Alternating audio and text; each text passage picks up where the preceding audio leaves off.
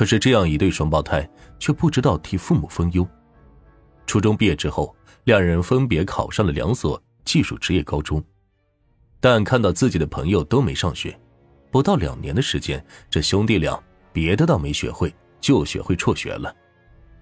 父亲也曾为哥俩找了份工作，可是两人都不愿意去，只想闲着待着。没事，小哥俩便到网吧消磨时间。作为八零后，苗大磊和苗小石自然熟悉网络的妙处。不久，他们便在 QQ 里认识了十六岁的雷竹云和十九岁的严丽娜。十六岁的雷竹云是石家庄人，很小的时候父母就离婚了。不久之后，父亲再婚，还生了一个男孩。但雷竹云和继母的关系一直不好。为此，父亲把他送到寄宿学校。初三的时候，雷竹云辍学了，之后就离家出走，来到了北京。而十九岁的严丽娜同苗家兄弟一样，也是土生土长的北京人，父母都没有工作，高中毕业之后就当上了啃老族。这四个少年彼此趣味相投，并组成了两对小情侣。有一次，苗大磊到严丽娜家里玩。在玩电脑的时候，苗大磊调出了严丽娜的 QQ 聊天记录，他发现严丽娜在网上和别的男人打情骂俏，不禁妒火中烧，两人为此吵了起来。严丽娜的母亲闻声后，她怎么能容忍别人欺负自己的女儿？于是进门就和苗大雷吵了起来。苗大雷从桌上随便抓了一个东西，就朝着严母扔了过去，顿时鲜血从母亲的头上流了下来。严母气愤的尖叫了起来：“杀人了！快打电话报警！”苗大磊没想到打伤了严母，一时傻了眼。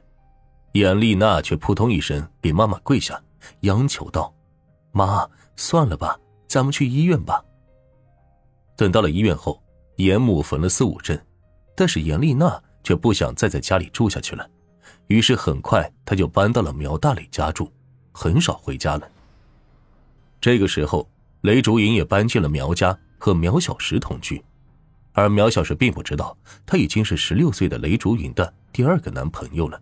而且雷竹云告诉他的并不是真名，直到同时接受审判时，苗小石才知道他的真名。眼见着两个女孩子和自己还未成年的儿子同居，还住在自己家里，苗大礼的父亲非常生气。他想起自己的两个儿子，白吃白喝不算。还招了两个不三不四的女孩回来一起盘剥自己，气得肺都要炸了。他想要拆散他们，不料这四个少年却如同牛皮糖一样，越扯越黏糊。他怎么也赶不走这两个女孩。不久之后，两个女孩相继有了身孕，吓坏了的双胞胎只好偷了父母的钱，陪他们到医院做手术。在苗父的再三干涉下，几个孩子改变了策略。白天四个人在家里睡觉，晚上在外面四处游荡。有朋友请客的时候，就一起去网吧上网，或者去歌厅唱歌。没钱的时候，就在大街上溜达。两千零六年五月二十一日凌晨三点多，四个少年在淅淅沥沥的雨中溜达到了玄武区南新华街附近。路过一处拆迁房的时候，眼尖的严丽娜发现里面好像有一个人。便向里面探望着，苗大雷也发现了里面有人，两人不禁对视而笑。苗小石和雷竹云马上会意，一个邪恶的念头沿着熟悉的路径窜了出来。想起昨天凌晨他们戏弄虐待一个流浪老太太的情形，四个人感到莫名的兴奋。而今天遇到的好像是一个年轻的单身女子，如同非洲草原上年轻的狮子。四个无聊的少年怀着找到猎物的兴奋，开始了他们的围猎。四个年轻人假装避雨，走进了拆迁房。丁小燕见过来了两男两女，年纪都不大，以为是附近谁家的孩子，便没有在意。严丽娜和雷竹云假装嬉戏，四处追赶，不断的碰撞丁小燕，丁小燕便避让到角落里，但严丽娜却追了过去，撞了一下丁小燕。然后倒在地上，嘴里连声的哎呦叫着。苗大磊和苗小石马上冲过去，抓住丁小燕问：“你为什么把他撞倒？你没长眼呢？”丁小燕马上辩驳：“我没有撞他，是他自己跑过来摔倒的。”苗大磊抬手一耳光打过去，说：“还嘴硬，赔钱来！”丁小燕没有想到自己遇到了几个小流氓，心想破财免灾，等他们拿到了钱，自己就能跑出去。可谁知苗家兄弟抢走了他身上的仅有的一百一十二元钱和小灵通之后，并没有打算放过他。四个人不知从哪里找来了根木棍，轮流殴打丁小燕，并胁迫丁小燕脱光衣服。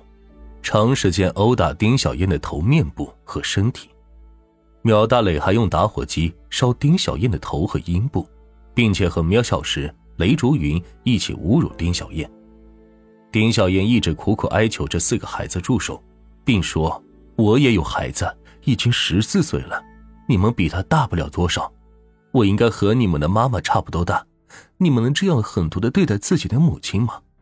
可是四个少年。根本没有听进丁小燕的话，他们在丁小燕的哀嚎中似乎找到了一种另类的快乐和宣泄，他们狞笑着，残忍的折磨死了这个和他们母亲年龄差不多的女人。